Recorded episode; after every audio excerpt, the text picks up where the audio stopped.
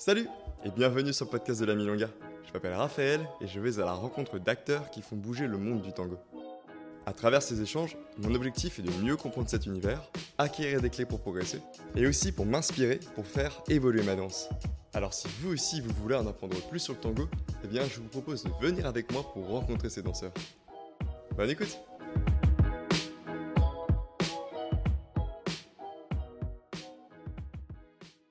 Merci beaucoup euh, Sylvia d'avoir accepté. Ouais, merci à toi. Euh, parce que euh, je trouvais que tu avais un profil euh, très intéressant dans le sens où quand, quand j'ai fait des recherches sur toi, Mm. je n'ai pas, j'ai pas, eu, j'ai pas vu qu'une danseuse, j'ai vu aussi une entrepreneuse. Oui, Voilà, et j'ai l'impression j'ai que... un, un état d'esprit d'entrepreneuriat. En fait, j'ai jamais pu bosser pour quelqu'un. Pour, bah, pour une entreprise ou faire un boulot pour quelqu'un, je, je- je suis incapable. Mais pour des compagnies, ça allait? Euh, j'ai pas beaucoup travaillé en compagnie, un petit peu, mais pas énormément, et c'était des petites structures. Parce que non, les grosses compagnies, j'ai jamais pu. En fait, euh, quand, euh, quand je suis arrivée à Paris, euh, je continuais à me former en danse, hein, et à l'époque, je continuais à prendre des cours de danse classique, contemporain et tout. Et j'étais tellement dégoûtée par la- l'attitude qu'il y avait dans les cours que j'ai un peu lâché, en fait. Bon, on va revenir sur, sur tout ça. Comment t'es arrivé au tango? Parce que aussi, as fait un, tu fais un festival. Oui. Tu as fait aussi, là, pendant le confinement, du coup, on en parlait juste avant, euh, autour d'Amaté. Mm. Tu fais aussi des stages, Oui. un par mois, Un par mois. sauf euh, l'été.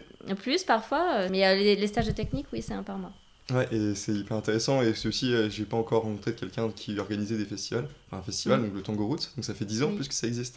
On allait faire la dixième édition et il y a eu le... Mince alors. Voilà, tout ça. et, euh, et donc du coup, c'est par rapport à toutes ces choses-là, moi je voulais te rencontrer parce que je trouve ça hyper intéressant euh, d'avoir ce, cet axe-là. En fait, surtout aussi, euh, il y a le petit chat qui passe. Ça, ça va pour l'instant. Il va faire ça pendant toute... euh, on, va voir, on va voir si ça dérange. Mm. Et, euh, et donc pour, pour toutes ces choses-là, moi je trouve ça intéressant d'avoir ce côté euh, entrepreneurial. Je sens que j'ai ce côté-là aussi de mon côté. Oui. mm. Donc, Comme quand je fais le podcast, j'imagine aussi que enfin, il y a plein de choses ensuite à développer et Mm. c'est quelque chose comme ça que je recherchais. Plus Mm. que de faire la danse, mais aussi créer des projets à côté. C'est ce qui me plaît et donc c'est ce, que, c'est ce qui m'a plu dans- sur ton profil. Mm.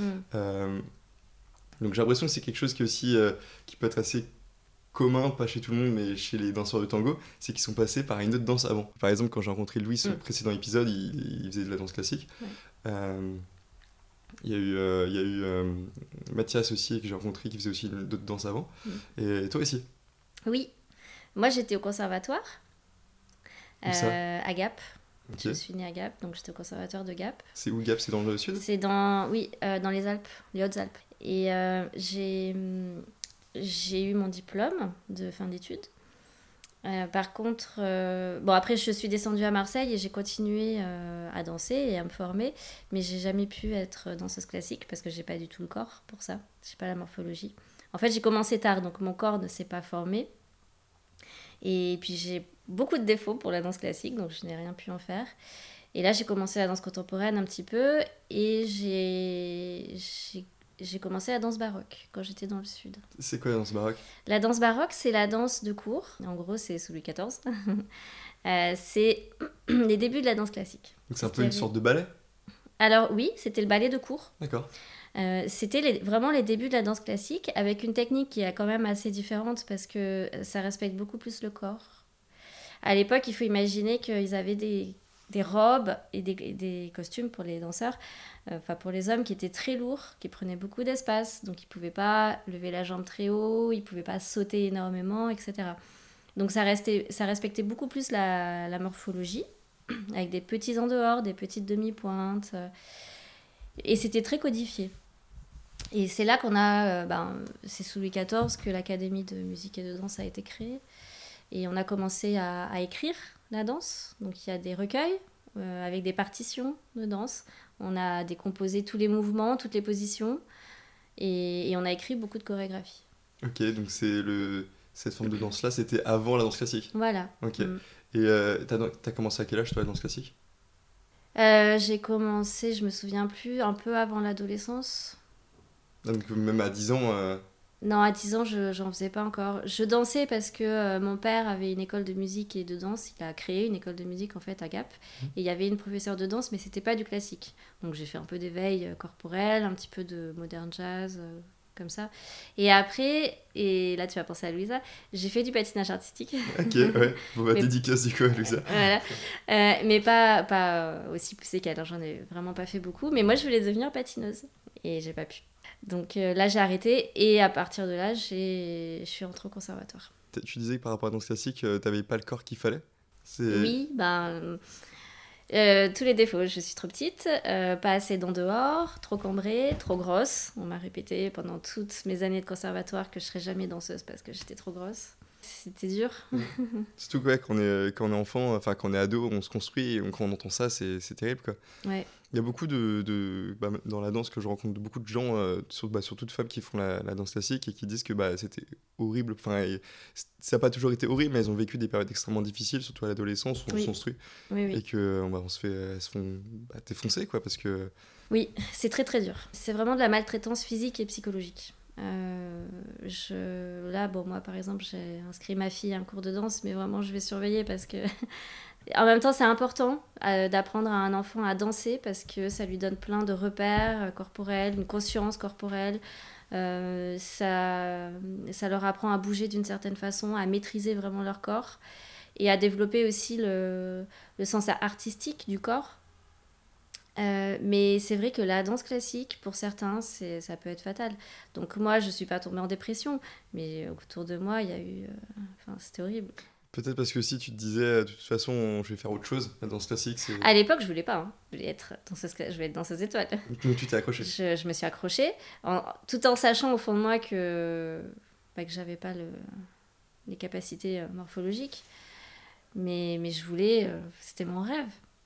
Et après, quand j'ai commencé la danse baroque, je me suis dit, déjà, j'aimais toujours, j'ai toujours aimé la musique baroque, la musique classique aussi.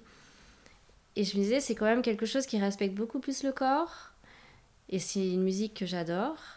Et il y y a quelque chose aussi que j'ai retrouvé dans le tango, c'était le rapport entre la musique et la danse.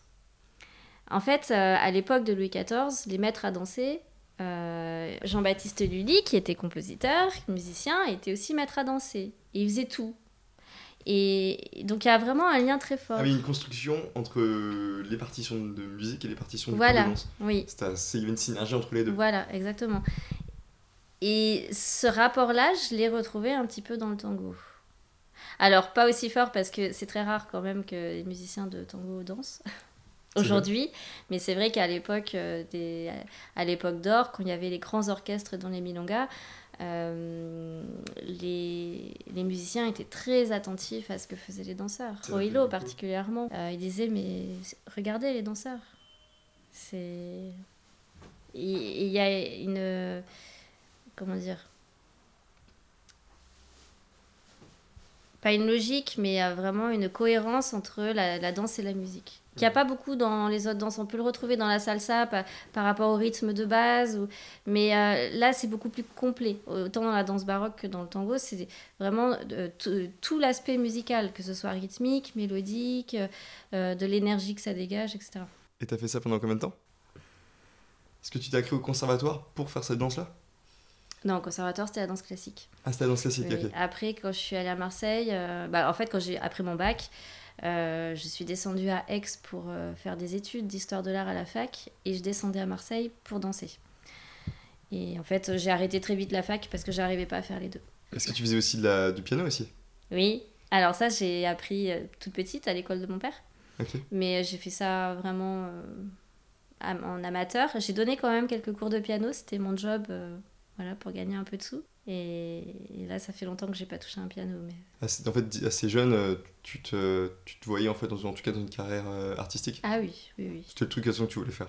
Ouais, c'est la question se posait même pas, c'était ça. et- Puis même déjà, vu que ton père, il était dans une, euh, dans une, il avait construit, ouvert une école, c'est ça? Ouais, Et ta mère, elle faisait quoi? Dans le domaine artistique aussi? Ma mère- euh, quand ils se sont rencontrés, ma mère était chanteuse. Ah oui, d'accord. Donc Ouais. t'es vraiment. Mon grand-père il était peintre. Et oui, oui, c'est une famille d'artistes. Mon frère est. Et mon- Donc mon père était batteur, mon frère est batteur aussi. Donc famille d'artistes. Oui. Et euh, donc t'es arrivé à Marseille donc, pour des études de, euh, D'histoire de l'art. d'histoire de l'art Mm. que t'as arrêté? Assez rapidement, j'ai fait une année complète. Et après, j'y suis allée, j'ai continué un petit peu, mais à moitié. Puis après, je me suis dit, je peux pas faire les deux. C'est- Ok. Ça me prend trop de temps. Et du coup, comment ça s'est passé ensuite après cette année de, de fac que t'as arrêté? Euh, donc bah, c'est là que j'ai euh, dansé professionnellement un petit peu en danse baroque. Et puis j'ai découvert le tango à Marseille. Parce que la Voilà. scène du tango à Marseille est très développée, non? Ouais, y a, ça danse beaucoup. Il y a beaucoup de monde. C'est ce qu'on me disait, euh, ce me disait un jour euh, de me conseiller d'aller à Marseille voir comment ça danse, Ah oui. parce que c'est très développé. Disons qu'il y a une grande communauté. Ouais. Comme il y a à Lyon aussi. Bah, c'est une grande ville. Hein, donc ouais, c'est ça, où c'est une général, grosse ville. Voilà. ouais. com- Comment ça t'a amené en fait le tango Eh ben, c'était après une rupture. euh. En fait, euh, voilà, on avait décidé ce jour-là de... de se voir et puis on ne s'est pas vu. Et j'ai un copain qui, m'a appelé, qui était dans un bal de tango. Il m'a dit, bah viens. Comme ça, t'es pas toute seule, tu viens avec nous. Et puis c'est vrai qu'à ce moment-là, j'étais en coloc et ma coloc, elle me parlait souvent de qu'elle aimerait aller au tango. Il y avait des balles de tango un peu partout à Marseille, en extérieur. Elle disait ouais je vais aller au tango, je vais aller au tango. Et puis moi je me disais oui bon le tango c'est bon Ça te parlait pas trop au début alors le, le bal du tango ça ne me parlait pas trop. La musique oui par contre parce que j'ai toujours écouté Piazzolla. Depuis euh, je me souviens même plus. Je, je me souviens que quand j'étais ado je m'endormais souvent en écoutant de la musique. Il y avait deux choses que j'écoutais. C'était euh, Roméo et Juliette de Prokofiev ou Piazzolla. Et, et là je m'imaginais en train de danser alors que je ne connaissais pas du tout. Je savais pas ce que c'était la danse du tango, j'en avais jamais vu. Mais je, je Ouais, m'imaginais te plein parlait de choses. Ouais. En tout cas, t'avais l'air d'avoir un- une grosse culture en tout cas musicale à- pour ton âge. Je pense que Oui, tu- oui, oui. grâce écoutait du fait aussi de ton entourage, mais enfin de ta famille, mais Mm. tout- je pense pas que tous les jeunes écoutaient euh, Piazzolla pour se coucher. Ça, c'était euh, mon secret, je n'en parlais à personne. C'est vrai. Mais euh, quoi qu'il en soit, donc pour revenir à ma découverte, euh, donc ma coloc me disait euh, j'aimerais bien aller au tango. Puis bon, ce jour-là, ils étaient. Je dis bon, allez, ok, j'y vais. Et quand je suis arrivée, je me souviens, je me suis approchée. C'était une milonga qui était devant le théâtre du gymnase, euh, pas loin de, enfin à côté de la Canebière. Et je commence à entendre la musique de loin. Alors c'est pas ce que j'écoutais. Parce que là, c'était, il passait des musiques, je me souviens plus, mais de l'âge d'or, hein, à peu près. Donc c'était pas du tout du Piazzolla. Mais ça m'a fait quelque chose. J'ai senti que mon cœur, il commençait un petit peu à battre. Je me dis, tiens. Et puis je suis arrivée euh, devant le bal, et puis j'ai vu tous ces gens danser, et puis la musique, et, et, et là j'ai eu un coup de foudre. Direct. Ouais. Et t'avais avais dansé du coup ce jour-là? Et là j'ai dansé, n'importe comment, mais j'ai dansé. Ouais, parce que t'avais pas pris de cours avant? Non, pas du tout. En fait, j'ai jamais pris de cours, enfin au départ. Ouais. J'ai j'ai dansé. Il y a quelques danseurs qui m'ont dit, bah viens, qui ont été très sympas avec moi.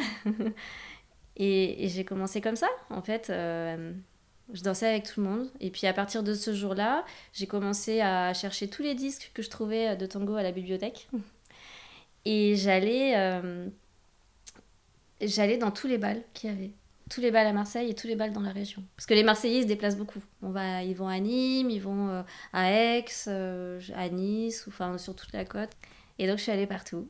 Et j'ai appris comme ça, En dansant avec, euh, bah, au fur et à mesure. Alors au début je faisais n'importe quoi, les danseurs ils me disaient chut calme-toi. ouais, moi j'entendais la musique, je voulais danser, je voulais exprimer quelque chose quoi. Et puis au fur et à mesure j'ai compris euh, bah, les chemins, voilà. Euh, comment euh, adapter mon mouvement par rapport à ce que l'autre me proposait. Et c'est marrant aussi, c'est quelque chose aussi, j'ai l'impression que c'est assez commun. C'est qu'en fait, euh, aux, autres, aux autres danseurs que j'ai invités, c'est qu'à un moment, ils ont découvert le tango Mm. et ça a pris d'un coup une place très Oui. importante. C'est le Ouais. cas aussi pour toi? Ah, complètement. Par contre, quand j'ai commencé et que j'ai commencé à, à me sentir bien dans, dans cette danse, moi je me disais non, mais je fais ça juste pour mon plaisir, je veux pas faire professionnellement, c'est mon, mon hobby quoi. Mm. Et en fait, pas du tout. Tu croyais vraiment quand tu disais ça? Ou Ouais, tu, tu oui. pas un peu la face tu disais. Non, non, pas du tout. Non, non. Je me disais, euh, voilà, ça c'est juste pour me faire plaisir et le reste, je, je continue professionnellement avec le baroque et, et quelques trucs à côté. Et, puis au bout de six mois de tango, euh, je rencontre un danseur et il me dit, bah viens. euh. À l'époque, je payais pas le train parce que mon père était cheminot aussi. Donc je pouvais bouger Ça partout. Ouais, c'était génial. Et, et donc j'ai fait beaucoup d'allers-retours à Paris. Je, pareil, hein, j'allais un peu partout à Paris. Alors, c'était pas forcément évident, mais, mais j'y allais. Et puis, euh, à, donc, à, à Marseille, j'ai rencontré un danseur. Il m'a dit Bah, viens, euh, on pratique. Et c'est ce qu'on a fait. Et puis, j'ai commencé à l'accompagner dans les cours. Et puis, ça s'est enchaîné. Donc après six mois, t'as commencé à prendre des cours? À donner. enfin, à donner. J'étais, je donnais pas vraiment. J'étais surtout l'assistante. Oui, c'est ça, ouais. Et enfin, j'aime pas trop ce mot. Oui, c'est clair. Mais, mais c'est comme ça que je. je que vous, participez, vous donniez des cours ensemble, en tout cas, Voilà. après six mois. Mais donc, euh, avant ces six mois, en fait, t'as fait, euh, t'allais que en milonga Oui. et t'apprenais comme ça. Oui. C'est quelque chose, j'ai l'impression aussi, qui est très différent entre l'apprentissage pour les hommes et pour les femmes. Oui. C'est que nous, on a intérêt à prendre des cours quand même. Ouais, on n'apprend pas de la même façon. Non. C'est deux dan- c'est comme si c'était deux danses différentes. C'est- vrai? Oui. Mais d'ailleurs, quand les, les danseuses commencent à guider, euh, elles ont l'impression d'apprendre une autre danse. Parce que le rôle n'est pas du tout le même. Et la, la technique de base est la même, mais le rapport à l'autre n'est pas du tout le même. Ouais. Ouais, c'est intéressant, ouais. Parce que moi, j'ai déjà essayé aussi de me faire guider et pourtant, Mm. j'avais pas eu l'impression que c'était une autre danse. C'est peut-être plus facile dans ce sens-là. Ouais, peut-être, ouais. Mm. Peut-être. Et donc, euh, donc t'as fait, donc après six mois, donc t'as- c'était euh, tout feu tout flamme, t'as dansé à fond pendant ces six mois. Mm. Après, t'as commencé à, à donner des cours avec, euh, avec ton partenaire. Mm. Et donc t'as continué comment après? Comment ça s'est passé la suite? Enfin, après, on a. Je sais Parce qu'après, pardon, le, le baroque, tu laissais peu à peu de côté du coup ou Euh, oui, j'ai continué un petit peu. Il y a eu une période de transition. J'ai continué un peu le baroque. Puis après, quand j'étais à fond dans le tango, j'avais plus le temps Hmm. de, de faire la danse baroque. Ça m'a beaucoup manqué, mais j'a- j'avais vraiment pas le temps. Euh, on- donc j'ai commencé à, de- à participer à ces cours. Et après, on l'a appelé pour des spectacles ou des stages. ou, euh, voilà, et puis après, c'était parti. Hmm. Toi, c'était parti dans le sens où t'as- après la machine était lancée et après Oui. t'as continué à donner des cours. à- Mm. Et euh, c'est fou que ça allait, ça allait hyper vite quand même. C'est allé très vite. Tu t'y attendais à tout ça? Quand tu as, quand as commencé tes premiers Non, cours? pas, pas du tout. Pas du tout. Bah, quand j'ai commencé à pratiquer avec ce danseur un petit peu quand même, je me disais, bon, il y a moyen de faire un truc. Et, et lui aussi. Et, euh, mais j'ai pas cherché absolument à le devenir. Ouais. ou- Parce qu'en voilà. plus, même t'avais la danse baroque avant. Ouais, ouais, ouais. Et tu te rappelles de qu'est-ce que ça t'a procuré, toi, comme émotion, euh, quand t'as découvert cette danse? De tango? Ouais. Le, le jour où je suis arrivée dans ce bal, j'ai le cœur qui a commencé à battre. Et comme si je devais rencontrer quelqu'un pour la première fois. Ouais, une rencontre. Voilà. Et... Et du coup, ça m'a, ça m'a beaucoup aidé à supporter la rupture donc, euh, qui s'est passée ce jour-là. et, et je me disais que je perdais euh, une paire de bras et j'en retrouvais euh, 50 autres. Ouais, donc j'adorais. Alors, bon, ça c'était au début. hein. Maintenant, je dirais pas ça. Mais Bon, on devient un peu plus exigeante aussi euh, avec. euh, c'est pas, oui, exigeante, euh, je sais pas si c'est le mot, mais je. Ouais, peut-être que c'est le mot aussi. Et donc, je sais que tu m'as dit que t'étais pas très bonne dans les périodes, mais je... tu m'as dit que donc ça, cette, cette période-là, en fait, que t'as entre le moment où t'as commencé et quand t'as quand t'arrives à Paris, ça, c'était pendant, ça a duré combien de temps? Bah, c'était au bout de. Je me suis installée très vite, hein, parce qu'après, je payais. euh, J'étais plus étudiante, donc j'ai dû payer le train. Donc, euh, j'avais six mois de tango, j'ai commencé à monter à Paris pour pratiquer et, et on a commencé à travailler. Et euh, je crois qu'un an, un, un an après, euh, j'étais installée à Ah Paris. oui, ok, donc oui, ok. Donc, ça a été très rapide. C'était juste ouais. pour capter, j'avais du mal à, à comprendre. Oui. Et après, eu aussi, t'as créé aussi un festival de tango? Oui. Comment ça s'est passé ça? Qu'est-ce qui a fait que t'as décidé de. Donc, avant le Tango Roots, euh, j'ai organisé pendant deux ans, je crois, un tout petit événement de trois jours qui s'appelait euh, Festival aussi. C'était pas un festival, mais euh, Tango Peña. En fait, avec ce partenaire, je donnais des cours à- au Latina, à l'ancien Latina, qui était un lieu vraiment de tango parisien. Je sais pas si tu en as déjà entendu parler. Je crois que j'ai déjà entendu parler. Ouais, C'était sur un cinéma. Enfin, Ouais, dans un cinéma qui est dans le Marais. Mhm. Et c'était vraiment euh, le- l'endroit où tout le monde se retrouvait. The Place to Be? Oui.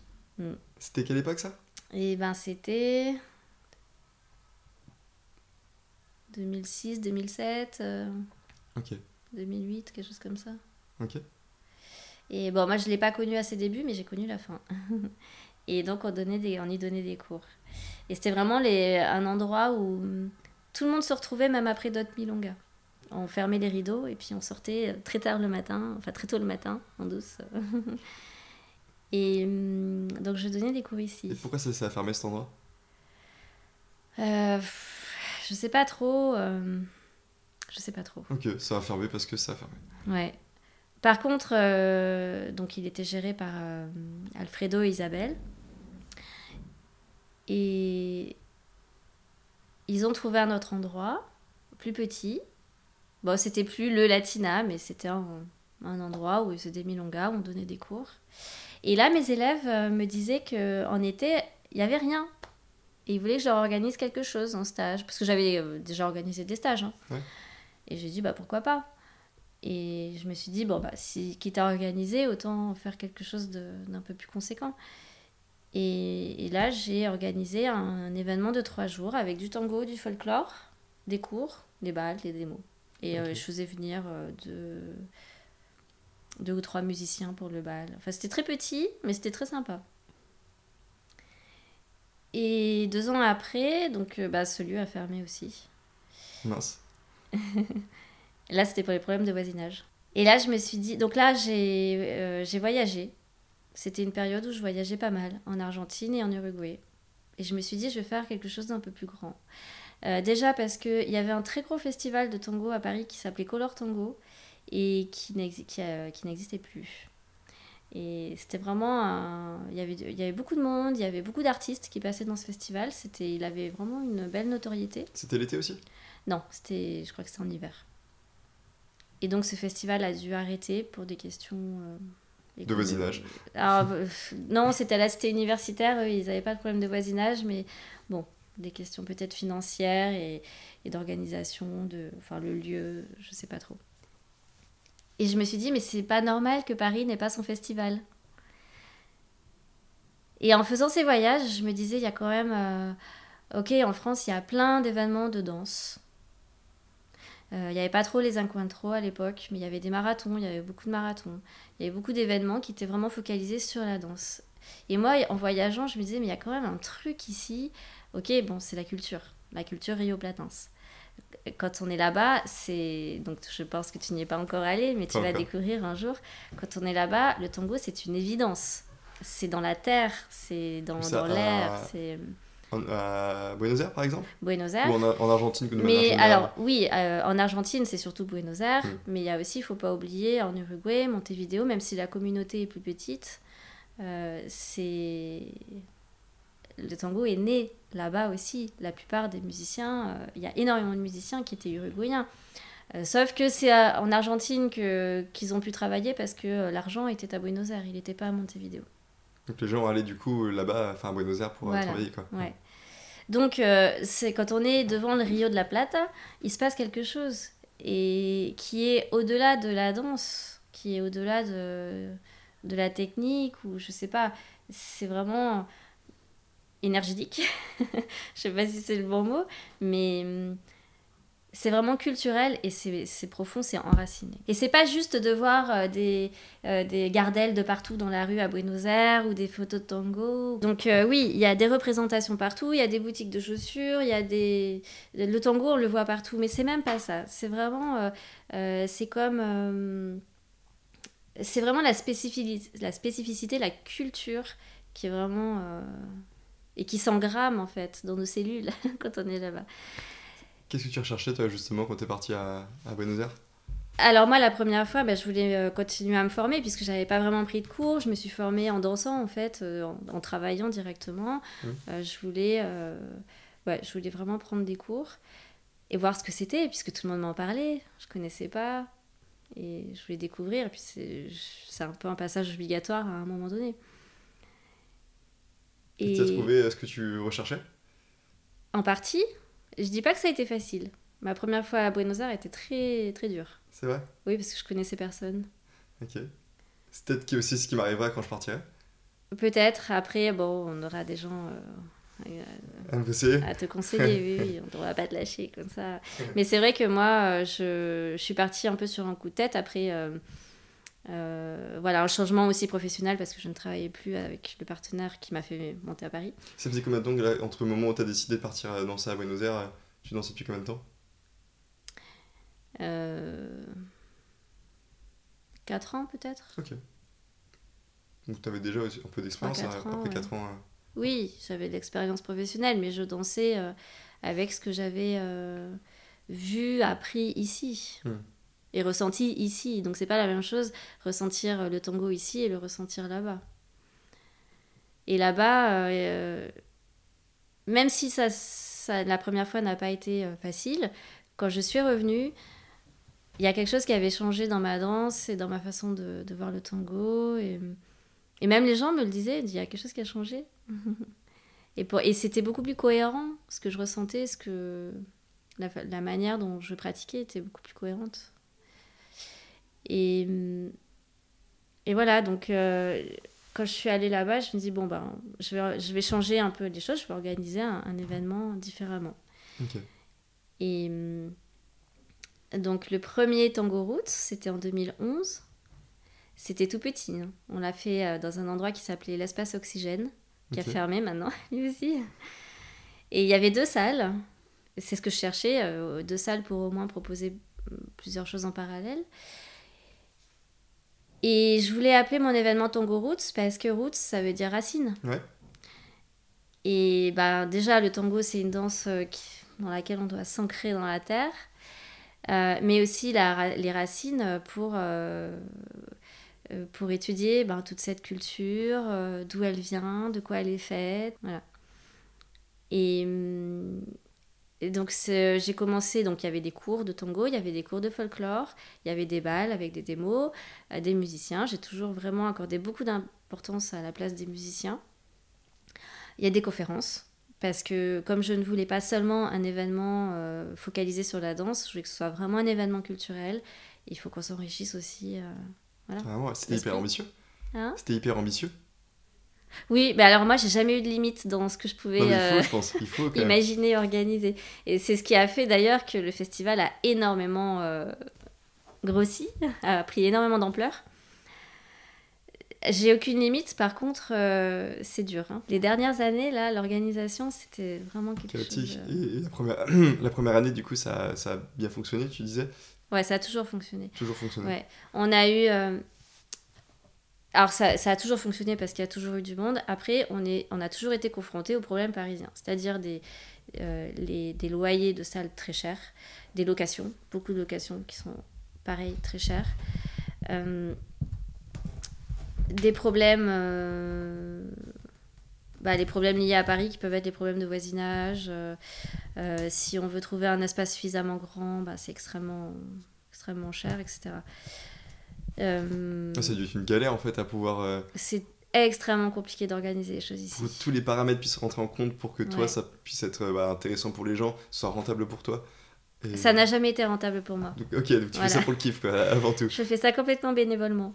Et les fois où on a... Il y a eu quelques années où on a perdu de l'argent et d'autres années où on en a gagné un peu. Mais en fait, euh, quand Ça j'en ai gagné... Voilà, ça s'équilibre. Et l'argent que j'ai pu euh, mettre de côté euh, les dernières années, en fait, tout est parti dans la SACEM. Voilà. et donc, je... Oui, je fais ça bénévolement. Pourquoi la SSM Parce qu'en fait, les, les, le son, droits d'auteur. Les droits d'auteur, les- quand tu joues de la musique, en fait, tu dois reverser ensuite. euh, Voilà, c'est ça. Mais c'est pas que ça. C'est aussi euh, une taxe sur l'organisation d'événements et ils taxent sur les entrées, sur les dépenses. Première année, vous étiez combien euh, dans le festival? Alors, on était une centaine. Ok. Bon, la salle ne pouvait pas accueillir plus de monde. Eh, mais c'était vraiment euh, plein à craquer. hein. C'était- C'était sur combien de jours? C'était sur. Alors, je me souviens plus si c'était 4 ou 5 jours. Après, bon, bah, il y avait des problèmes de voisinage. Donc, j'ai dû chercher une autre salle. Euh, j'ai trouvé une salle un peu plus grande à Montreuil, qui s'appelait le Studio Albatros. On avait des fuites d'eau dans la salle, je me souviens. Quand il pleuvait, il pleuvait sur le parquet. C'était, bon, en fait, euh, à chaque fois, de toute façon, il y a eu, même dans la dernière salle qu'on avait, il y avait des problèmes comme ça, techniques. Et dans cette salle, on était déjà un peu plus nombreux, mais il faisait très très chaud, il n'y avait pas d'aération, puis ça, ça commençait à devenir petit aussi. Donc là, on l'a fait pendant deux ans. Et après, j'ai trouvé un nouveau lieu, toujours à Montreuil, qui s'appelle La Parole Errante. Et là, c'est une salle beaucoup plus grande, qui est... euh, J'aimerais en fait même un tout petit peu plus grande, parce qu'on est... Les soirées euh, où il y a eu plus de monde, c'était euh, à peu près entre 600 et 650 personnes. Ah, donc ça a bien évolué entre la première édition Ça a et... énormément évolué, oui. oui, oui. On a rallongé, on a fait plus de jours, euh, et puis j'ai rajouté aussi euh, pas mal d'activités. Donc euh, là, sur les dernières années, euh, bah, donc on proposait toujours les cours, euh, les balles, les soirées folklore, les concerts. Euh, j'ai rajouté des apéros tango dans, dans Montreuil. Ok. Euh, des rencontres autour d'un maté. Donc ça, c'est la- les conférences en fait que j'ai appelées comme ça, autour d'un maté, puis on se partage le maté. et dans lesquels j'invite des, des, artistes, enfin de, de, tout, en fait, des artistes, des conférenciers, des historiens, des... en fonction de la thématique qu'on va choisir chaque année. Et hum, c'est ça donc que j'ai réorganisé pendant le Covid via Zoom. Donner la parole en tout cas à des personnalités, un peu comme ce que je fais, non?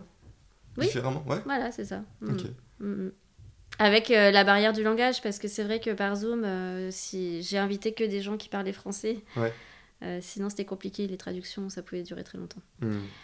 Voilà. C'est hyper formateur pour toi parce que tu n'avais pas forcément de, de formation dans l'événementiel pour préparer ce genre de choses. Non, pas du tout. qu'est-ce qui t'a qu'est-ce qui t'a pris en soi du coup de te mettre dans une galère comme ça alors qu'en plus c'est pas rentable, ça demande beaucoup beaucoup d'investissement, beaucoup de travail bah, je pense le retour des gens. Bon, déjà, euh, comme je te disais tout à l'heure, à Paris, il n'y avait plus de ouais, festival. c'est ça, donc il y avait déjà une demande que tu observais. Voilà, et je me disais, bon, euh, pourquoi pas? Mmh. C'est comme dans le tango, pour... quand j'ai commencé le tango, pourquoi pas? Et en fait, tout ce que j'ai fait dans ma vie, c'était un peu ça. Je me suis plongée et puis j'ai appris 11 ans. je, je, voyais un petit peu loin euh, ce que ça allait devenir, parfois, pas toujours, mais parfois. Et puis ça se faisait. Et j'ai l'impression que c'est le tango qui est arrivé, qui est passé malgré, euh, par moi, voilà, et que c'est, j'ai mis ça en place, mais que le tango roots, c'est par, par, plaisir avant tout. Par plaisir, alors non, enfin oui, d'un côté, parce que j'avais donc le retour des gens qui était extrêmement positif. Euh, on a vraiment réussi à créer quelque chose de, avec de très beaux moments. Et, mais par contre, euh, moi, l'organisation, je déteste ça. Hein. Mais voilà, ça me prend toute l'année quand je le fais. Mais... Donc en soi, même quand tu as eu le Covid, ça a permis un peu de te reposer, non? Ah oui. Ouais, j'ai redécouvert ce que c'était d'avoir du temps pour soi. C'est vrai? Oui. D'autant plus que les, les deux dernières années, bah, j'avais ma fille. Et, et j'ai dû organiser. Euh, il y a trois éditions. Une, une des éditions, j'étais enceinte malade, où je, je remissais tout le temps. Après, bah, elle est née, elle avait six mois, et puis après un an et demi, puis il fallait que, que je m'occupe d'elle et du festival. J'étais vraiment épuisée. Ces années-là, j'étais épuisée. Donc il y a eu combien d'éditions en tout de, de ce festival? Bah, On en a fait neuf et on devait faire la dixième qui n'a pas eu lieu à cause de, du Covid. Tu souhaites organiser quelque chose pour euh, cette année ou ça, bah, La dixième, elle est prête, à sortir. Mais là, en fait, c'est très compliqué de redémarrer. C'est très compliqué pour des questions euh, bah, surtout financières parce que, comme je t'ai dit, donc moi je fais ça bénévolement et, l'assaut, euh, on n'a pas de trésorerie. Et chaque année, en fait, on, repart quasiment avec une trésorerie à zéro. Donc c'est un, un, pari qu'on fait, euh, enfin que je fais. Et. Il faut trouver comment tu trouves les financements, On n'a pas de financement, non. on a tout fait. On a fait des demandes de subventions, on a, on a eu des rendez-vous des, milliers de rendez-vous qui n'ont donné, enfin qui n'ont rien donné parce que tout le monde nous dit qu'ils n'ont plus de sous et que le tango finalement c'est quand même quelque chose de très de niche? ouais, c'est une petite communauté, c'est pas ouvert au grand public, c'est mm. pas. Alors la mairie de Montreuil nous a aidés sur plein de choses, mais pas financièrement. Euh, elle, ça va peut-être changer, mais bon, c'est très très long à se débloquer. Du coup, c'était quoi ton, ton, plus beau moment au, au si, t'en as un euh, au Tango Roots? Mon plus beau moment. Euh, attends, parce qu'il y a Rossane qui est en train de lécher l'iPad. Mon plus beau moment. Donc, euh, comme je te disais, il y a des orchestres. je, je, mets beaucoup d'importance à la musique vivante au festival et je tiens à ce qu'il y ait des orchestres le plus souvent possible. Donc, il y en a quasiment tous les soirs. Et bon, le samedi soir, en général, on fait un gros orchestre. On propose un gros orchestre avec euh, soit deux orchestres euh, déjà composés qui se rejoignent. Enfin, en général, c'est ça. Et on arrive à entre 10 et 15 musiciens sur scène. En général, ces soirées, elles sont incroyables parce que la musique, euh, enfin, 10 entre 10 et 15 musiciens, c'est énorme. Ça nous porte. Et mon plus beau moment, c'est en fait l'après-midi de, ce soir-là, donc le samedi après-midi, quand les musiciens viennent euh, répéter. Moi, je suis toute seule quasiment dans la salle avec quelques bénévoles et j'ai tout cet orchestre pour moi toute seule. Et je suis au milieu de la piste et je les écoute et à chaque fois, ça me fait pleurer tellement c'est fort. C'est encore. Euh, moi, pendant le festival, je cours dans tous les sens donc je profite de rien. Sauf à ce moment-là, tu prends ton Sauf à ce moment-là. Et, et pour moi, c'est magique. Et je me dis, mais c'est tellement. Le chat a voulu, euh, a voulu m'agresser. Je dis là, c'est, on ressent mais complètement l'énergie de chaque instrument, des quatre bandoneons ou cinq bandoneons, de tous les violons, de la contrebasse, du piano. On est avec eux, on vit, on vibre avec eux. Et pour moi, c'est, ça le plus moment. Alors c'est peut-être un petit peu égoïste parce que je les ai que pour moi à ce moment-là. Mais t'as le droit parce que c'est toi qui organise. Mais voilà, tout à fait. Et comme c'est vrai que euh, je profite d'aucun moment. Euh, le, seul moment où je peux danser à mon festival, c'est le dernier jour. Voilà, le, la milonga de Despedida où là, ça y est, tout est on sait que c'est la fin et, et voilà, ça c'est mon plus beau moment. C'est rempli d'émotions dans le tout dernier tango quand tu te dis bon bah j'ai fait tout ce travail pendant un an. Ouais, d'émotions, euh, de fatigue aussi, hein. énormément de fatigue. Mais oui, c'est un petit peu de tristesse aussi que ça s'arrête parce qu'une fois qu'on est lancé, bon c'est très long, hein, ça dure 9 jours. Mais donc un peu triste que ça s'arrête, en même temps soulagé aussi, parce qu'en fonction des problèmes qu'on a eu à gérer pendant le festival, ça dépend des années. Il y a eu des années où j'ai dû gérer des choses vraiment pas cool et, ça m'a pris toute l'énergie pendant le festival. Heureusement, j'ai une super équipe de bénévoles et qui, euh, qui assure. et, je me décharge sur eux. Mais par contre, euh, il y a certains problèmes que je suis seule à pouvoir gérer et ça me prend vraiment toute l'énergie. Ah, donc ça dépend des années. La dernière année, c'était un peu plus cool. Par contre, euh, le, au moment du démontage, euh, j'étais, je pouvais plus, j'arrivais même plus à marcher tellement j'étais fatiguée. ok. Il y a quelque chose aussi que tu voudrais euh, évoquer en plus? Non, bah justement, puisque je parle des bénévoles, savoir que ce festival, donc je, bah, je l'organisais toute seule pendant toute l'année, et au moment du festival, j'ai une grosse équipe de bénévoles qui s'investit beaucoup. Euh, c'est aussi euh, fatigant pour eux, hein, parce que ça demande euh, beaucoup de présence le, jour et la nuit. T'as besoin de combien de bénévoles? Ah, Pour ça roule bien, au moins une trentaine. C'est une jolie équipe. Ouais. Il y a une dizaine de jours de montage, puisque la salle, pour ceux qui la connaissent, elle est très belle pendant le festival, mais hors festival, il n'y a rien dedans. Donc on fait tout. On installe le parquet, la scène, tous les pendrillons, les lumières, le bar, le gradin, enfin tout, le son. Donc ça prend ça plus le nettoyage de la salle, ça prend un minimum 10 jours. Donc déjà, on arrive au festival, on est bien rincé. Et après, euh, le, le démontage va beaucoup plus vite. Mais... C'est marrant, on voit pas tout ça, nous. Et non. On arrive au festival et on... Mais oui, vous voyez euh, les lumières, euh, ça, scintille. mais c'est heureusement, heureusement vous voyez... On se rend pas compte en fait de tout. Oui, c'est clair, oui, bah oui, oui, c'est clair, c'est heureusement, ouais. Mm. Mais on se rend pas compte en fait de toute l'organisation qu'il y a avant. Ouais pour ce moment. Oui, oui, oui, c'est. Ben, c'est vrai que dans la salle qu'on a trouvée, donc la parole errante, on a une certaine liberté qu'on n'a pas dans d'autres lieux. Et, et pour nous, c'est important parce que c'est pas une salle qu'on ouvre et puis tout est déjà prêt. Mais en même temps, alors c'est très fatigant pour nous, mais en même temps, on y met de nous. Et, et ça personnalise vachement l'événement. Ça le... C'est à notre image. Et, ça, et on peut mettre toute la poésie qu'on veut. J'espère que les gens ont ressenti cette poésie-là, même si euh, la salle est, c'est une salle quand même qui est assez compliquée, hein, euh, où il n'y a pas énormément de confort à la base. À la base. Ah oui, bah, au final, j'espère qu'il y en a un peu. ok. Voilà. Et tu trouves pas qu'il y a une, justement, il y a une évolution dans le tango où j'ai l'impression que ça prend de plus en plus de place? Où il y a en tout cas un intérêt qui se crée? Je pense qu'il y a de plus en plus de monde qui danse, oui. Mmh. J'ai l'impression mmh. qu'il y a quelque chose qui se passe en tout cas dans le tango. Donc euh, c'est plutôt cool. Ah oui, oui. Mais en tout cas, les gens qui dansent déjà, ils sont. Euh, ils ont soif. Euh, surtout après le Covid, hein, ils avaient soif d'événements, ils sont allés partout. Je vois les festivals qu'il y a eu cet été, ils ont vraiment marché. Hein. Ah ouais? Oui, oui. C'était. Je pense que. Alors peut-être pas tous, mais les, plus gros, c'était plein à craquer. Mmh. Et puis en plus, ça c'est clair que si toi tu faisais un festival à, à Paris, vu qu'il y en a peu, il n'y en a pas. Il n'y en a pas. Enfin, maintenant, il y a tango, il y a La vie en rose, c'est le tango queer. Euh, et puis, en festival, euh, c'est tout. Si, il y a aussi un festival euh, de tango de scène. Il n'y a pas aussi Otras de Lunas ou quelque chose comme ça? Ça, c'est autre chose encore? C'est un marathon. Ça, c'est un marathon. Mais c'est quoi, du coup, la différence entre marathon, encuentro, Oui, alors, marathon, c'est... marathon et encuentro, c'est que de la danse. C'est-à-dire, on danse l'après-midi, le soir pendant trois jours, après-midi, soir. va pas le matin parce qu'on dort. Mais, ça existe? Je, je sais pas s'ils sont des passionnés qui sont là et qui sont réveillés peut-être. Je sais que le festival que ma mère organisait, mm. euh, et ben avec, son, avec son compagnon, euh, c'était aussi le matin. Ah oui. Ouais, matin, après, soir, il y avait toujours du monde. Ouais, bah oui. Les plus motivés au petit-déj. Oui, bah ils sont baignés euh, pendant tout un week-end. On est baignés par le son euh, du tango. euh, la salle est là et ils sont là pour ça. Et oui, oui, c'est Ouais. très possible.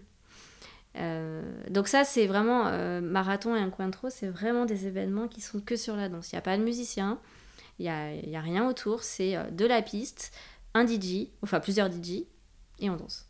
Voilà. La différence entre marathon et encuentro, c'est que peut-être le marathon, c'est un public un peu plus jeune. Euh, Ok. Et après, festival, donc comme tu disais. Bah, et le festival, c'est un événement culturel. D'ailleurs, euh, il y a certains événements qui se disent festival, Mais qui sont n'en sont pas. Pas du tout. Parce qu'un festival, c'est la promotion d'une culture qui s'articule autour de, de, de plein de choses. Euh, de, de, bon, de cours, de conférences, de... mais c'est vraiment pour promouvoir euh, toute cette culture. Et, et c'est pas juste faire de l'entre-soi sur de la piste. Voilà. Enfin, je dis ça parce que souvent les marathons ont cette image-là. Euh, les encuentros peut-être un peu moins, je sais pas. Mais hum, c'est vrai que moins parfois, il y a, quand entre soi, c'est dans le sens, il y a moins de partage? c'est, bah, par exemple, dans le cas des, des marathons, euh, il y a très peu de, de marathons qui font euh, de la pub parce qu'ils savent très bien, euh, c'est un groupe d'amis qui, vont se- bah, qui vont se retrouver et quand le marathon ouvre les inscriptions, euh, au bout de même pas une heure, toutes les inscriptions sont, voilà, sont faites parce qu'ils savent très bien qui vont inviter. Donc c'est, c'est de ça, euh, c'est ça l'entre-soi. Hmm. Ils se connaissent tous et finalement il n'y a pas beaucoup d'ouverture à, à- à des nouvelles personnes. Justement, moi, j'avais en tête euh, de me dire, bah, je vais faire un marathon, un encuentro, quelque chose comme ça, pour pouvoir en fait rencontrer plein de gens différents. Et en fait, ça vient de tous les horizons. Mais c'est pas toujours ça, en fait. Ce qui est plus ouvert, c'est les festivals. Là, tout le monde peut y aller. Après, on prend le risque aussi qui est euh, bah, le niveau sur la piste, euh, Soit moins. ça dépend, c'est très aléatoire. Hmm. Euh, un marathon, on sait très bien a tel marathon, il y aura tel niveau parce qu'il y aura telle personne. Et, mais par contre, pour beaucoup, il faut être conseillé pour pouvoir s'inscrire. Ok. Donc bon, je ne dis pas que c'est mieux ou moins bien. hein, Oui, bien sûr, c'est juste euh, hum, une observation. ouais. Voilà. Ok. Et donc, en plus de faire le festival, tu fais aussi d'autres choses? Bah, J'essaie de danser quand même. T'essaies de danser, ouais. Entre, entre les deux, mais entre. euh, C'est ta fille, c'est ça? Oui. Entre ta fille. Euh, puis, bah, préparation de festival, parfois c'est compliqué. En fait, moi, la maternité, ça m'a beaucoup ralenti. Euh, pour ma carrière, hein, euh, pour ma carrière de danseuse. J'en ai un peu souffert, mais j'en souffre un peu toujours d'ailleurs. Euh, même si ce, que j'ai vécu, c'est la maternité, ça a été la plus belle chose que j'ai vécue dans ma vie. hein. C'était vraiment. euh, voilà. Hum, par contre, oui, euh, bon, j'ai eu des complications physiques qui m'ont empêché de, de danser correctement pendant un petit moment. Et, hum, et ça, et plus le festival qui me prenait énormément de temps, voilà, j'avais beaucoup moins de temps pour danser. Et c'est vrai que quand le Covid est arrivé, enfin avant le Covid, je ressentais que j'avais de l'énergie pour pouvoir ressortir le soir. et- Parce que c'est pas facile hein, de sortir le soir quand, euh, quand euh, on a des enfants. Euh, je, je ressentais ce, ce regain d'énergie. Et en fait, là, il y a le Covid qui est arrivé, et puis tout a été fermé. et- Ouais, et là, bah, pause quoi. Voilà, pause obligatoire. Hmm. Et là, maintenant, la reprise, c'est un peu difficile? La reprise, non, pour danser, là, je... c'est plus facile maintenant pour moi. Par contre, pour relancer le festival, voilà, c'est extrêmement compliqué. Euh, bah, pour ces questions financières dont je te parlais, que tout a augmenté, Ouais. euh, qu'on n'a pas de trésorerie, et que et puis qu'il y a, bon, il y a plein d'autres choses à, à d'autres niveaux aussi. Je ne sûr. je m'étalerai pas, mais... Mais en tout cas, c'est possible qu'il y ait une prochaine édition euh, cet été. Oui, non, alors cet été, je fais tout pour. Si, ça, si elle n'a pas lieu, ce sera pas... C'est c'est pas de ma faute. Ok. Est-ce que tu peux nous, nous teaser ou pas sur des, des choses euh, Pour cet été pour cet été Euh, Je sais pas. c'est bah, c'est les 10 ans. Donc euh, ce sera... Voilà, si ça se fait... euh, ce sera, ce sera pas rien quoi. Ouais. C'est déjà beaucoup Et oui, donc en plus de faire le festival, tu donnes aussi des stages Oui. Un par mois. Alors les stages techniques, c'est un par mois. Est-ce Oui. que ça, c'est dû à une observation aussi de quand t'es parti à Buenos Aires Tu trouvais qu'il y ait- t'as remarqué qu'il y avait beaucoup plus de techniques qu'en France ou... Non, non, non, ça, ça n'a rien à voir avec Buenos Aires. Euh, même si j'ai quand même euh, bien amélioré ma technique grâce à mes voyages euh, Enfin, une en partie, hein, pas que ça, mais. Non, non, ça c'est mon parcours de danseuse. En fait, euh, quand je vois les gens danser, euh, je, ça me fait mal parfois. J'ai mal pour eux. Et. hum, Aussi bien homme que femme? Oui, oui, oui. Oui, parce que ces stages sont pour tout le monde. En fait, euh, c'est de l'anatomie appliquée au tango. Donc, euh, le corps, il est, euh, voilà, il est ce qu'il est pour les hommes et pour les femmes. La technique de base, elle est la même pour tout le monde. Après, dans les rôles, c'est différent. Mais le corps, euh, là, dans sa façon de, de bouger et de fonctionner, c'est la même pour tout le monde. Donc, euh, c'est vraiment de la découverte euh, anatomique que je fais pour comprendre comment le corps fonctionne et comment son propre corps fonctionne, parce qu'on est tous différents. Même si on a tous deux bras, deux jambes, une tête, des omoplates, etc., on n'est pas fait de la même façon. Il y en a qui sont plus cambrés que d'autres, plus petits que d'autres, un certain nombre de, enfin, des mobilités différentes, une souplesse différente. Donc avec ces stages, euh, j'essaie de leur apprendre à, à sentir leur propre corps. Donc, leur, Développer une euh, conscience corporelle voilà, exactement.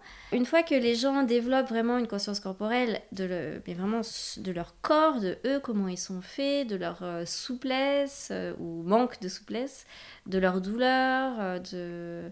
là on peut vraiment euh, commencer à travailler intelligemment. C'est-à-dire trouver les chemins naturels du corps qui vont nous aider à, à danser euh, sans tension, en équilibre, je, je mets vraiment un point d'honneur sur, euh, sur l'équilibre. C'est vraiment ma base de travail, la recherche de, de son propre équilibre. Et pour pouvoir euh, ben, progresser, améliorer sa technique. C'est clair que l'équilibre, c'est quelque chose d'extrêmement important. Bah, c'est la base. C'est la base, bah oui, c'est clair. Et c'est pour ça que moi, d'ailleurs, j'ai commencé le classique. Oui, Parce que, évidemment, je commence pas le classique en me disant, ah, je vais, euh, devenir danseur je vais le classique, mais en tout cas, je trouve que ça m'aide beaucoup euh, pour plein de choses. Ouais, ouais. Oui, oui, pour ça. Bah, je me, moi, je me souviens quand j'étais au conservatoire, euh, à la fin de- des exercices à la barre, il y a souvent, euh, on lâche la barre, on fait un équilibre, on tient en première ou cinquième position. Et j'étais celle qui tenait le plus longtemps. Donc pour moi, l'équilibre, bon, ça se travaille toujours. hein. parce qu'en fonction de avec qui on danse, c'est parfois on se dit. euh, ça tient tout seul, c'est magique. Et puis parfois, mais je dis, mais alors, pourtant j'ai travaillé mon équilibre et ça fonctionne pas. Donc, euh, Comment tu fais, du coup, pour améliorer ton équilibre? Et ben, faut venir au stage. Déjà, pour commencer? Il y a plein de choses. Euh, je travaille beaucoup sur les pieds. Parce que les pieds, ben, c'est c'est le seul élément du corps qui est en contact avec le sol, c'est eux qui nous portent. Et dans le tango, alors, dans le hip-hop, je dis pas, il y a les mains parfois, euh, la tête. C'est plus break. Euh, ouais. Mais euh, c'est clair, même dans l'hip-hop, moi, ça m'a aidé aussi pour la milonga, je trouve. Au Oui. niveau des jeux rythmiques. Ah oui, mais de toute façon, tout, les danses, tout hein. ce qu'on va faire en dehors vont aider au- pour le tango. Bien hein. sûr.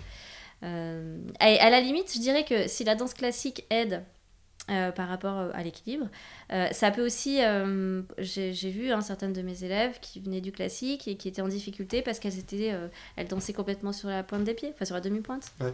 Euh, ou alors elles étaient très dans la forme. Euh, Il y a quelque chose qui était très tendu. Il y, a- il y a un truc tendu chez les danseurs classiques. Donc là, il faut euh, réapprendre à, à bouger et à danser autrement. Mais, euh, mais oui, sinon, tout ce qui va euh, euh, développer, aider à développer la conscience corporelle et la conscience. l'oreille, en fait. Avoir l'oreille musicale, développer Mm. l'oreille musicale. On travaille aussi les rythmes, la con- conscience aussi de la musicalité. Oui, oui. Donc c'est pas que des stages, enfin c'est stages techniques, mais en fait oui, dans la technique il y a aussi la musicalité.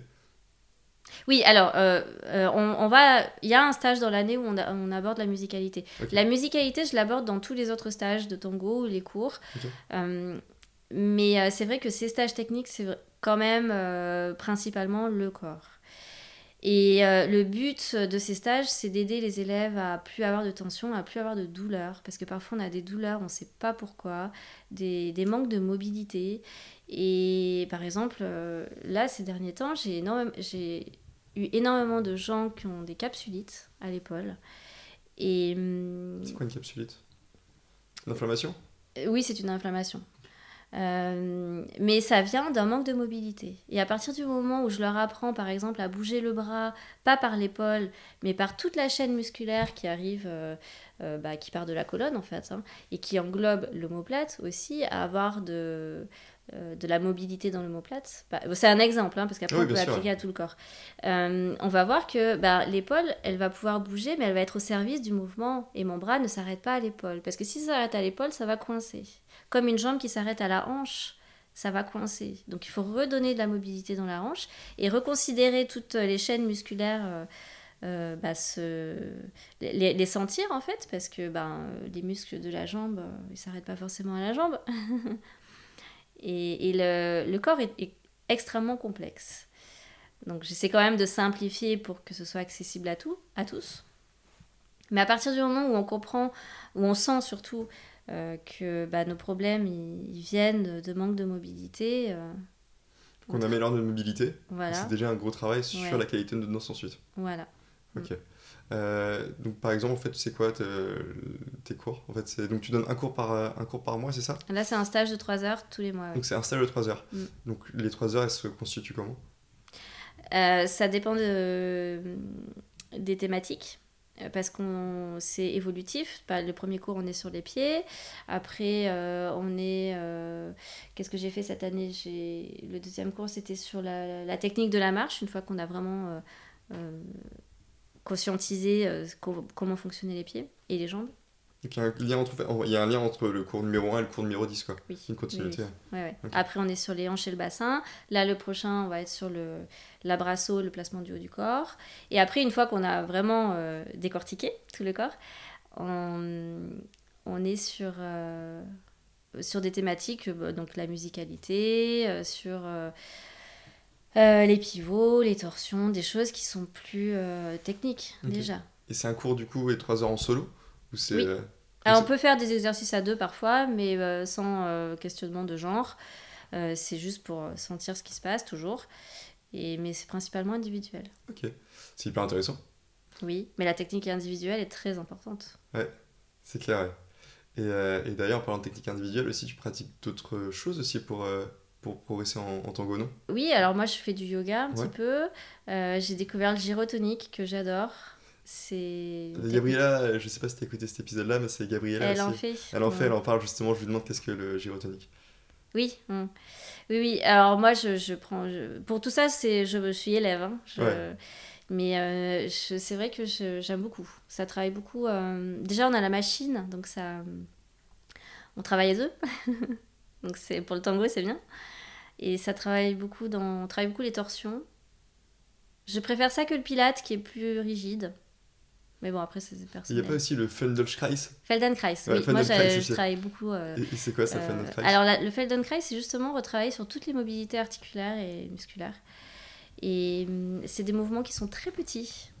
Il faut. Ça demande, au début, ça demande beaucoup de concentration parce qu'on va parfois nous demander de, de vraiment nous concentrer pour euh, sentir et conscientiser où est par exemple la tête du fémur et euh, faire bouger la jambe que avec la tête du fémur et les muscles qui lui sont propres et pas euh, et pas engager tous les os et les muscles du bassin mais c'est vraiment uniquement la tête du fémur donc on peut nous demander des choses comme ça et moi j'axe beaucoup mon travail là-dessus Hmm. et ça demande beaucoup de concentration. Ça peut être un peu énervant aussi parce que bah, il y a le système nerveux hein, qui passe partout et, et on est vraiment très proche là. Et hum, c'est vraiment, il faut rentrer dans ce travail pour pouvoir. euh, En fait, ça demande énormément d'intérieur- d'intérieur- intériorisation. Pardon. Si on est euh, en dehors de soi, ça marche pas. On est dans un mouvement mécanique et, et, et on, en travaille pas avec notre corps. Ok. quoi. Je trouve ça fou, n'empêche. euh, Toi, t'arrives à savoir pourquoi on est. Les gens qui commencent le tango, parfois, ils sont complètement après imprégnés de cette danse et vivent pour ça? Tu sais, toi, pourquoi t'es encore dans ce milieu-là après autant d'années et que t'as jamais lâché? Ou si t'as peut-être lâché un moment, mais. Bah, il y a des affinités, déjà, une affinité musicale. Moi, c'est la musique, hein, j'adore cette musique. Et, euh, bon, après, des périodes plus que d'autres, mais hum, je pense que ce qui nous fait rester dans un style, c'est vraiment la, la musique. Si t'aimes pas le tango, tu peux pas danser le tango. Hmm. Si t'aimes pas la musique du tango. Et moi, c'est la première chose, comme je te disais, j'écoutais du Piazzolla depuis toujours. Et, et la première chose qui a fait que mon cœur s'est mis à battre, c'est la musique, avant de voir les danseurs. Donc voilà, ça c'est la première chose. Si on aime vraiment cette musique, on est à fond et puis euh, on pratique euh, jusqu'au bout. Quoi. Ouais. Euh, après, bah, il y a l'abrasso aussi. Les gens, il y a des gens qui sont vraiment en recherche de contact. Et, et c'est vrai qu'une année, avec mon compagnon, on s'est amusé à poser la question aux gens pourquoi tu danses le tango Et la plupart des réponses, c'était bah, c'est l'abrasso. Ça m'a surprise d'ailleurs, parce que je pensais qu'il y en aurait plus qui parleraient de musique en premier, mais bon, c'était l'abrasso. C'est vraiment la particularité du tango, cet abrasso-là. On le trouve nulle part ailleurs. Et, et une fois qu'on y a goûté et que c'est agréable et que ça fonctionne, on est accro. c'est marrant, et c'est une autre question aussi qui me vient en tête, c'est euh, pourquoi tu es encore dans le tango? Au départ, comme je te disais, je voulais pas, je me disais ce sera juste un, un hobby. Un hobby. Euh, mais en fait, ah, c'est venu après le. Oui, alors c'est sûr, la les premières fois que je dansais, il y avait des sensations dans la danse que j'aimais beaucoup et que j'avais pas trouvé dans d'autres, euh, dans notre danse. Probablement parce qu'on est deux et je n'avais jamais fait de danse à deux. C'était la première fois que je dansais avec quelqu'un et je trouvais que ça donnait un sens en fait à, ce que je faisais. Et, hum, et finalement après j'ai préféré danser à deux que, que seul. Et c'est vrai que même dans les autres danses, en danse baroque, j'aimais beaucoup les duos. Euh, quand je regarde de la danse classique, j'aime beaucoup les, les, pas de deux. Euh, oui. Et, et j'adore le patinage artistique. Et ce que je préfère, c'est la danse sur glace. C'est une danse de couple. Ouais. Mais c'est clair, moi je trouve que la danse euh, en duo, en tout cas, même comme le tango, en fait, il y a une sorte de partage d'énergie. Quelque chose qui se passe et, on, et je trouve ça formidable en fait. ah oui, C'est quelque chose aussi mm. qui, me, qui, me, plaît énormément. Et, et, donc, du coup, je pense que je t'ai déjà posé, mais est-ce qu'il y a d'autres choses? Par exemple, moi je vais aussi, je fais ce podcast, comme je t'ai dit aussi, comme prétexte pour pouvoir euh, prendre du temps avec vous et pouvoir poser les questions que j'ai envie aussi euh, mhm. pour moi, pour progresser. Et donc, du coup, qu'est-ce que tu me conseillerais pour euh, si je veux progresser en tango? Faire des stages avec toi Oui, ça, ça peut être une bonne chose. Déjà connaître ton corps. Ouais. On peut pas progresser si on connaît pas son corps, ça c'est sûr. Déjà. apprendre, prendre des cours pour apprendre des pas, c'est bien au début. Mais après, une fois qu'on a compris la technique de l'improvisation, surtout pour les danseurs, hein, euh, il faut, si on veut monter en, en, niveau, il faut, il faut faire un travail sur soi. Donc un travail technique, un travail de conscience corporelle, un travail d'écoute musicale aussi. Parce que je le vois vraiment hein, quand euh, les danseurs commencent à progresser, c'est qu'ils ont un autre rapport à la musique. Et ça, c'est très important. Ce qu'on appelle la musicalité, en fait. Mmh. Mais c'est pas juste euh, la musicalité c'est pas juste être en rythme hein, parce que beaucoup disent oui mais je danse en rythme euh, non c'est pas ça la musicalité c'est bien c'est déjà pas mal de suivre le rythme mais le tango c'est tellement riche musicalement c'est le rythme c'est une des, des composantes d'un morceau qui est le rythme est présent dans toutes les dans toutes les musiques hein. oui, bien sûr. mais c'est une base après il y a plein de couches il faut être très faut développer vraiment cette écoute. Ok. Et comment on fait pour développer cette écoute? Hmm. Bon, déjà en écoutant beaucoup de tango, hein, euh, pour euh, repérer euh, ce, que, ce que chaque instrument joue, ce qu'ils ce qu'ils apportent, ce qu'ils ont à dire. Et ah, d'ailleurs, j'en ai pas parlé à propos du festival, mais les... j'ai créé une une masterclass euh, musicalité pour les danseurs avec orchestre, justement pour ça. Ok. Voilà, c'était un, cours donc euh, de deux heures euh, avec l'orchestre, les musiciens et un couple de, de, professeurs de tango. Et, et, ce qui était bien avec ces masterclass, c'est que justement, les instruments pouvaient être isolés, les instruments ou les sections rythmiques ou, ou mélodiques. Ou, voilà. Et pour développer un petit peu cette écoute je faisais un cours avec euh, Sébastien Arcé quand il est venu à Paris. Mm. Et en fait, lui, il parlait justement de. Quand il parlait de musicalité, il parlait aussi de tango euh, mélodique ou harmonique.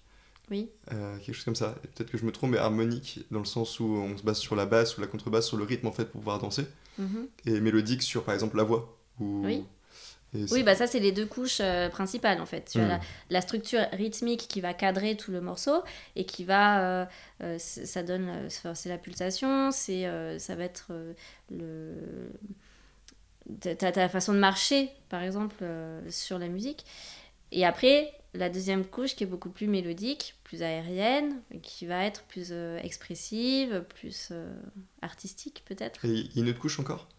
Il y en a plein. C'est vrai? Mais en fait, il y a plein d'écoutes.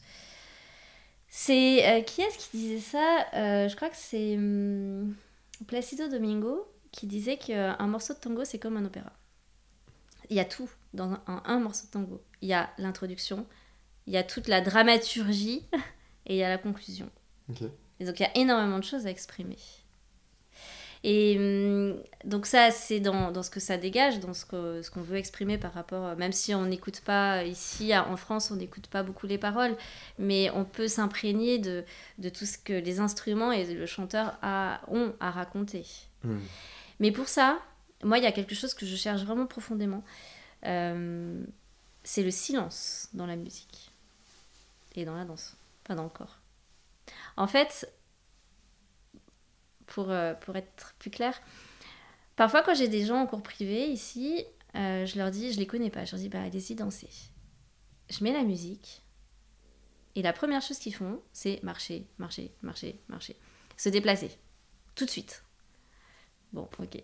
Donc là, il n'y a pas de connexion avec la musique. Il y a peut-être, ils marchent en rythme, hein, puisque si leur pas, ils, ils euh, atterrissent sur le temps fort, voilà, ok, ils sont rythmiquement, ils sont dessus.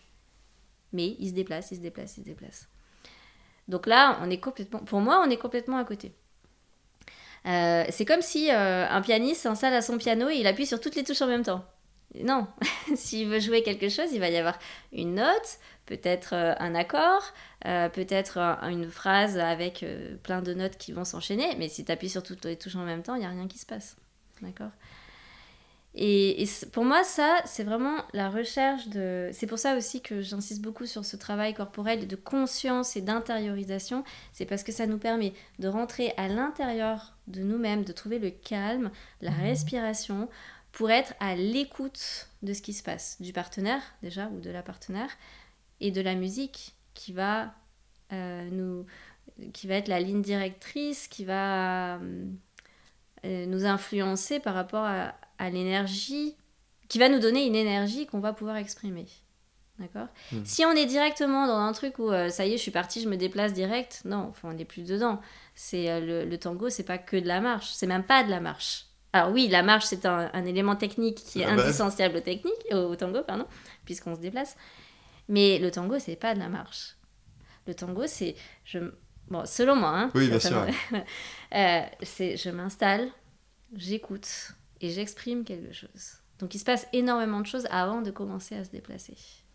Et grâce à ça, si on a ce calme intérieur, on va pouvoir convoquer euh, certaines zones du corps qui vont nous être utiles pour ce qu'on va faire, que ce soit une marche, que ce soit un lapis, que ce soit euh, on se prend dans les bras. Quand on se prend dans les bras, on est déjà en train de danser. La danse, elle commence pas en marchant tout de suite, tu vois. Et on va pouvoir euh, trouver des moments de silence dans notre danse, des moments de pause, de suspension. Voilà. Pour moi, ça, c'est le plus important. À partir de là, une fois qu'on a ça, on commence à, à, exprimer quelque chose sur la musique. Mais tant qu'on est dans un truc où euh, le tango, c'est de la marche, je me déplace, non, on est à côté. Ça, c'est au début? Oui, au début, mais on passe par là, c'est normal. Hein. Hmm. Euh, c'est pour ça que je dis, c'est à un certain niveau, quand on commence à, à, à voir que les, les danseurs atteignent un niveau un petit peu au-dessus. Un petit peu avancé. Donc, euh, en fait, c'est surtout aussi pour donner du, coup du relief à sa danse. C'est bah, du relief, mais de la profondeur aussi. Hein. mais les deux vont ensemble. relief et profondeur. Et du sens par rapport à. Comme je te disais, moi, ce qui m'intéressait dans la danse baroque, c'est le lien entre la musique et la danse, et dans le tango aussi. Donc, si je commence à bouger dans tous les sens, euh, non, il n'y aura, y aura aucun rapport avec la musique. Après, être musical, ça veut pas dire euh, marquer toutes les petites notes de piano en faisant des fioritures ou quoi que ce soit. Non, parfois on entend un truc, euh, on l'entend et le corps était engagé et, on l'a laissé passer, mais c'est pas grave, on l'a entendu. Donc même si c'est un peu après, c'est pas grave, on calme et, et, on fait autre chose. Hmm. C'est complexe ça, quand même comme, euh, comme danse. Il y a beaucoup de choses à prendre en compte. même avec la musique aussi, comme tu dis, c'est une musique complexe. Moi, c'est vrai que pour l'instant, je me base surtout bah, en fait, sur sur euh, ce qui est le rythme. Mm. Et aussi après bah, le, la mélodie, où parfois on se base moins sur le rythme, mais là c'est le moment aussi de faire du coup des, plus des figures, ce genre de choses. Mm. Et aussi euh, marquer le temps de pause, parce que les temps de pause sont des, sont des moments de danse. Mais complètement, mm. bien sûr. On commence à danser, euh, dès que la musique commence, on commence à danser, même si on n'est pas encore dans la brasso. C'est pas. En fait, ce que je, je vois chez beaucoup d'élèves et beaucoup de gens dans les balles aussi, c'est que c'est très mécanique. Il n'y a aucune douceur, aucune rondeur, euh, pas d'écoute. C'est euh, juste, euh, je mets mon bras là, ma main là, et puis on, y va. Alors, c'est sûr que sur certaines musiques, par exemple, tu vas danser une milonga, tu vas pas prendre le temps de faire un bel abrazo et de rentrer. Non, non, là, il y a la musique, c'est dynamique, on y va. Mais l'expérience fait que tu pourras. euh, tu as déjà cette capacité d'intériorisation et de rentrer directement dans la musique. Hmm. Mais, y a, mais voilà, ce qui va. Euh, Ce qui peut, donc toi, t'aider à progresser, puisque c'était ta question, mais je ne t'ai pas vu danser. Euh, donc le conseil que je donnerais à tout le monde, c'est de ne pas commencer un, tango, de ne pas commencer à danser en marchant. La marche, elle vient dans la logique de, la danse, hein, puisque c'est vraiment l'élément technique euh, du tango.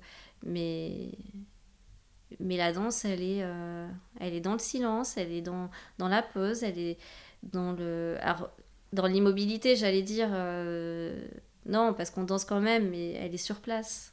Elle est dans l'abrasso, elle est dans le contact, euh, dans, dans le réveil des sens. Le tango, c'est une danse sensuelle parce que euh, pas parce qu'on a des jupes fendues, hein, mais parce qu'on est euh, dans, dans l'éveil des sensations, dans le toucher, euh, dans l'écoute.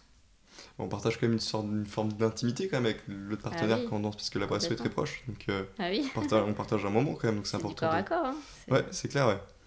Et euh, c'est clair qu'il faut, c'est important, je pense, de mettre des, poser des fondations avant de marcher, de se sentir, de essayer de se connecter avant de partir directement faire des pas. Et... Ah ben on peut pas marcher ensemble si on n'est pas connecté. Mm. Donc ça, au début c'est ça qu'on apprend. C'est vraiment, oui, au début on apprend le déplacement. On apprend quand même, bon, grâce au transfert du, po- du poids du corps, on apprend à sentir l'autre et on apprend euh, euh, à se connecter. Mais on n'est pas encore euh, vraiment dans la, dans, dans l'essence du tango. On arrive à- vers la fin de l'entretien. Est-ce que c'est une question que j'aime bien poser aussi vers la fin C'est est-ce qu'il y a des choses aussi que, qui te fatiguent dans le tango ou en tout cas que tu aimerais, qui s'améliorent Qui me fatigue dans le tango? Oui, euh, oui, il y en a pas mal. bah, ce sera pas forcément de, de l'ordre. euh, Enfin, c'est pas sur la danse ou sur la musique, mais plutôt le côté social. Parce que bah, c'est un microcosme de la société, le tango. hein. Mhm. Euh, donc euh, tout est exacerbé en plus parce que c'est un petit milieu. Euh, donc oui, euh, je sais pas, l'entre-soi, j'ai un petit peu de mal avec l'entre-soi. Le- la starisation aussi. C'est-à-dire qu'à partir du moment où certains donnent des cours, ça y est, ils ont, c'est des gens très importants, mais euh, Ouais. non, on est toujours euh, des humains, on vrai. partage une même passion. Et surtout qu'en plus, certains, euh, enfin, tout le monde peut donner des cours en soi. C'est quelque chose que j'évoquais avec, euh, avec les précédents invités. Oui. Donc Louis, qui disait que justement, bah, en fait, parfois on peut s'improviser prof, mais on n'est pas toujours tous légitimes à l'être. Ah non, pas du tout. Il y a des, vraiment des professionnels. Il y a énormément. Alors, moi, je, récupère énormément, comme je travaille sur le corps, sur le fonctionnement du corps, je récupère pas mal de gens qui viennent parce qu'ils ont des douleurs ou quoi que ce soit, mais qui, disent, euh, qui me disent après dans les cours, mais moi, mon prof, il m'a dit ça, euh, il m'a dit de me tenir comme ça ou de me comporter comme ça. Je dis, mais c'est grave en fait, parce qu'il y a des, profs, des professeurs de tango qui sont en train de casser des corps. Comme il n'y a aucun diplôme, il n'y a pas de. Et en même temps, ce qui est normal, hein, parce que c'est une danse tra- traditionnelle et c'est extrêmement compliqué d'instaurer un diplôme en danse traditionnelle. Mais euh, il y a beaucoup de professeurs qui euh, n'ont aucune conscience corporelle et qui sont que dans la forme et qui sont en train de casser des corps. Notamment euh, quand un professeur exige un certain style. Le tango, c'est ça, c'est pas autrement. On se tient comme ça et pas autrement. Non, ça c'est très dangereux parce qu'on a tous des morphologies différentes. Et on va être tous, on va être obligé d'adapter son tango à sa morphologie. C'est pour ça aussi que entre couples, parfois ça marche et parfois ça marche pas. Avec certaines personnes, ça marche très bien et avec d'autres, ça ne marche pas. C'est pas grave, il faut l'accepter. hein. C'est comme dans la vie, il y a des amitiés qui se font et d'autres qui ne peuvent pas. Mm. Euh, donc euh, voilà, un professeur qui est sur la- l'apparence en fait, qui est juste sur de la mécanique et sur une copie de style, c'est très dangereux. Et il y en a pas mal. Hmm. Ok. Ouais. Et euh, pour finir, si on veut s'intéresser au tango, qu'est-ce que tu conseilles de, de faire, voir, lire, regarder? Pour quelqu'un qui débute ou... Ouais, pour quelqu'un même ouais, quelqu'un qui s'intéresse au tango, qu'est-ce que tu conseilles de. Ben, déjà d'aller à la Milonga, Ok. parce que ça forme beaucoup de voir. Moi, je me suis aussi formée comme ça, en voyant euh, ce qui se passait dans les bals. hein. Après, écouter, écouter de la musique. Euh, maintenant, avec Internet, on a tout. Les démos, euh, même il y a plein de, de sites Internet sur l'histoire, enfin des, des, passionnés qui ont écrit des choses. Il y, a des, y a des livres. Il n'y a pas énormément de livres. Mais... Euh... Je n'ai pas trouvé beaucoup. Après, j'ai trouvé beaucoup, mais en, en espagnol. Ah oui. Enfin, beaucoup, même. En tout cas, j'ai trouvé beaucoup de versions espagnoles, mais pas en tout cas en français. Pas traduit. Ouais. Non, pour quelqu'un qui veut approfondir un petit peu, bon, il y a le dictionnaire euh, passionné du tango. Euh, ça, c'est pas mal pour avoir les notions. Et puis, si on connaît pas quelqu'un ou quelque chose, on va chercher. Et, voilà. euh, après, il y a sur l'histoire du tango, il y a. Hum, il y a eu pas mal de choses. Il y a Michel Plisson qui a écrit sur l'histoire du tango. T'as des livres derrière toi? Ouais. Ah bah c'est marrant, je l'ai commandé ce matin. Euh, Tu l'as commandé ce matin, très bien. Michael l'avocat, secret d'une musique, où lui il parle euh, bah, des, des grands orchestres et de musicalité. Donc euh, ça c'est pas mal. Euh, mais bon voilà, faut chercher sur internet, maintenant il y a tout. hein, tiens. Ok, ça marche. Et ouais, je l'ai- commandé ce matin justement. Mm. Histoire de tango, secret d'une musique, Michel Avocat. Ouais. Après, je peux vous conseiller aussi de regarder toutes les rencontres autour d'un maté qu'on a faites en, pendant le confinement. Parce qu'on a vraiment parlé de tout, hein, de musique, de danse, de poésie, de folklore. euh, euh, voilà, avec des gens euh, qui sont très calés. Ok. Donc euh, n'hésitez pas. C'est sur le site du festival, tangoroots.com, tangorootsfestival.com. Il y a une rubrique autour d'un maté et il y a tous les replays de, de toutes les rencontres qu'on avait fait. Je mettrai tout ça en description. Ouais, très bien. Et donc si on veut te contacter, on, on, on va sur ton, site internet. Euh, oui, sylviagerby.com. Il y a mon mail ou Facebook. Avec toutes les infos pour les stages aussi. Ouais, je mets toutes les infos. ouais. Et une dernière chose que je voulais dire, c'est que euh, le tango, ça, c'est vraiment un art qui englobe euh, la musique, la poésie et la danse. Et si on veut progresser, si on veut vraiment s'intéresser, il faut s'intéresser à ces trois particularités parce que euh, si on ne reste qu'à la danse, ok, on peut faire des choses bien, mais on n'aura pas l'essence du tango. Et si on veut vraiment dégager, euh, euh, et- et- oui, dégager Ouais, c'est- cette si essence-là, ouais. euh, aller à l'essentiel, et- Si on veut se rapprocher vraiment de ce que peut offrir le tango, c'est Voilà. important de, Mm. de prendre en compte ces, ces trois éléments. voilà. Ok, bon, on va finir sur ça. Oui, Bah, merci beaucoup Sylvia, merci à toi. super cool. Et puis bah à bientôt. Oui.